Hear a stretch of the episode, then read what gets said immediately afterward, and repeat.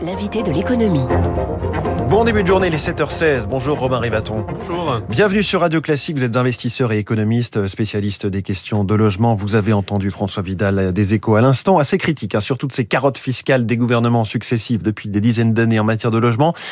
Le sujet numéro un reste et restera finalement la construction, tout simplement oui, alors euh, il faut jouer aujourd'hui sur tous les tableaux. Hein. C'est-à-dire qu'on sait qu'on a une pénurie de logements, notamment dans les zones tendues. Euh, c'est-à-dire que c'est là où il faut concentrer notre effort. C'est-à-dire que la statistique nationale aujourd'hui en logement ne veut plus rien dire. Donc il faut regarder les zones tendues. Dans les zones tendues, on a besoin de logements et les moyens euh, à, activer aujourd'hui, les leviers activés sont multiples. Donc il y a la construction évidemment et on a fait un gros travail, notamment au sein de la commission Rebsamen, pour proposer des leviers en faveur de la construction de logements neufs. Mais il y a aussi un travail à faire sur le parc existant et je pense que les propositions faites par la ministre Vargon sont des bonnes propositions, en cela qu'elles permettent aujourd'hui d'essayer de mieux cibler, de mieux orienter le parc locatif vers ceux qui en ont le plus besoin, et notamment d'essayer en partie de lutter contre la vacance du, euh, parc locatif en zone tendue. Alors notamment ce dispositif qui s'appelle louer abordable hein, euh, de la ministre du Logement Emmanuel Vargon. En gros, si vous acceptez de louer moins cher que les prix du marché, vous avez une,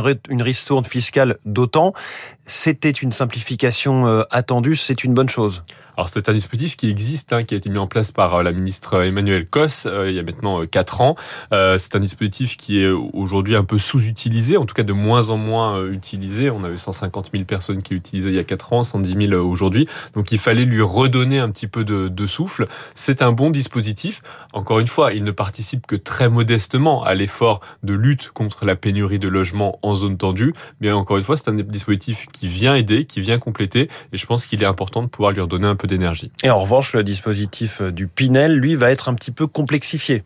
Alors le Pinel va être un petit peu raboté. Le, Pinel, c'est effectivement cette, le dernier avatar de cette longue succession de, de euh, dispositifs fiscaux pour l'acquisition immobilière dans l'investissement neuf pour le locatif, euh, donc qui donnait un crédit d'impôt en échange de la location d'un appartement neuf. Il est raboté, il est raboté, et il va être concentré, en tout cas il va être conservé dans sa mouture actuelle, notamment dans les zones dites de QPV, donc nos quartiers politiques de la ville, mmh. où il y a un effort de rénovation, de reconstruction urbaine, et dans les autres euh, quartiers, il va être légèrement raboté. Effectivement, on sait qu'aujourd'hui, c'est pas là où on a le plus besoin de, mettre de l'argent. Il n'y a pas un problème de faire venir de l'argent dans, euh, dans l'immobilier neuf. Il y en a suffisamment. Le but, c'est de produire suffisamment de logements. Alors, Robin Rivaton, parmi les sujets d'actualité euh, dont vous êtes spécialiste, vous qui connaissez parfaitement ce, ce domaine du logement, comment est-ce que vous observez la, la flambée de la taxe d'habitation pour les résidences secondaires dans plusieurs villes, notamment à Marseille Marseille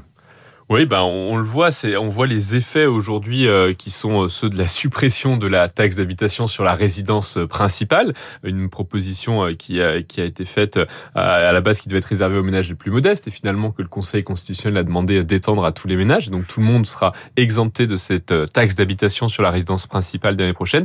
Les collectivités locales ont besoin de ressources propres. On ne le répétera jamais assez. On ne peut pas décentraliser un pays si on ne donne pas aux collectivités locales les moyens d'avoir d'avoir de mener leur politique Donc elle se rattrape. Donc aujourd'hui, elle se rattrape, elle se rattrape aux branches, elle se rattrape à ce qu'elles ont sous la main. Et ce qu'elles ont sous la main, c'est la taxe d'habitation sur la résidence secondaire qui effectivement est en train de flamber dans un certain nombre de territoires. Mais juste un point là-dessus très rapide. Si on veut que les collectivités locales participent à la rénovation urbaine, participent à construire plus, réussissent à convaincre les habitants qu'il faut construire, il faut qu'elles aient des ressources pour produire les équipements qui vont avec. Si on veut qu'une ville puisse accueillir un immeuble où il va y avoir 60, 70 enfants, 90 enfants, et donc que derrière il va falloir construire une nouvelle euh, classe ou peut-être une nouvelle école, il faut que la collectivité ait les ressources pour pouvoir faire ça. Et je pense que la suppression euh, de la taxe d'habitation a privé les, collectivités de ressources propres. Mmh. Mais c'est très clair euh, ce que vous dites. Et puis comme c'est sur les résidences secondaires, on peut aussi là imaginer que ça, puisse permettre, en théorie en tout cas, de, dégager des, logements pour ceux qui en ont besoin, en tout cas en résidence, en résidence principale.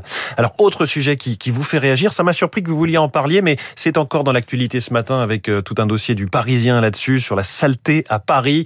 Euh, la critique de Stéphane Bern sur cette euh, propreté voilà défaillante dans la capitale. Il explique qu'il quitte Paris un sujet moins anecdotique qu'il n'y paraît pour vous? Oui, alors le but c'est pas de parler du, départ de, de Stéphane Bern, c'est plus de parler de ce mouvement de départ des grandes villes, dont beaucoup de gens pensent qu'il sera la solution miracle pour résoudre notre problème de la crise du logement, en se disant que de toute façon c'est bon, la politique d'aménagement du territoire qui a été abandonnée depuis des années euh, sera compensée par le fait que les gens veulent partir dans les villes moyennes, et donc il n'y a pas besoin, il n'y a besoin de rien faire, tout va s'arranger d'un coup de baguette magique. C'est absolument faux. Aujourd'hui, on a des statistiques relativement précises sur la réalité de ces mouvements de départ des grandes agglomérations, des grandes métropoles vers des territoires ou des zones plus détendues. On l'a beaucoup lié à la crise du Covid, on confinement et tout ça. Effectivement, à la crise du Covid, à la crise sanitaire, à la réaction de gens enfermés dans des petits appartements dans les centres-villes. La réalité est que ces mouvements sont extrêmement petits, extrêmement ténus et qu'ils ne vont pas permettre de résoudre la crise du logement. On a face à nous une, crise du logement qui est massive à l'échelle du territoire.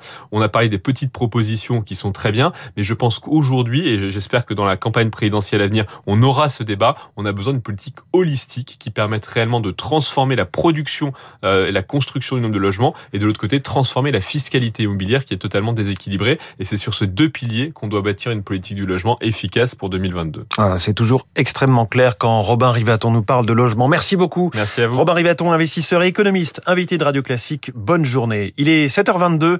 Marine Le Pen face au risque d'une fuite de ses cadres vers Éric Zemmour. C'est l'info politique politique dans un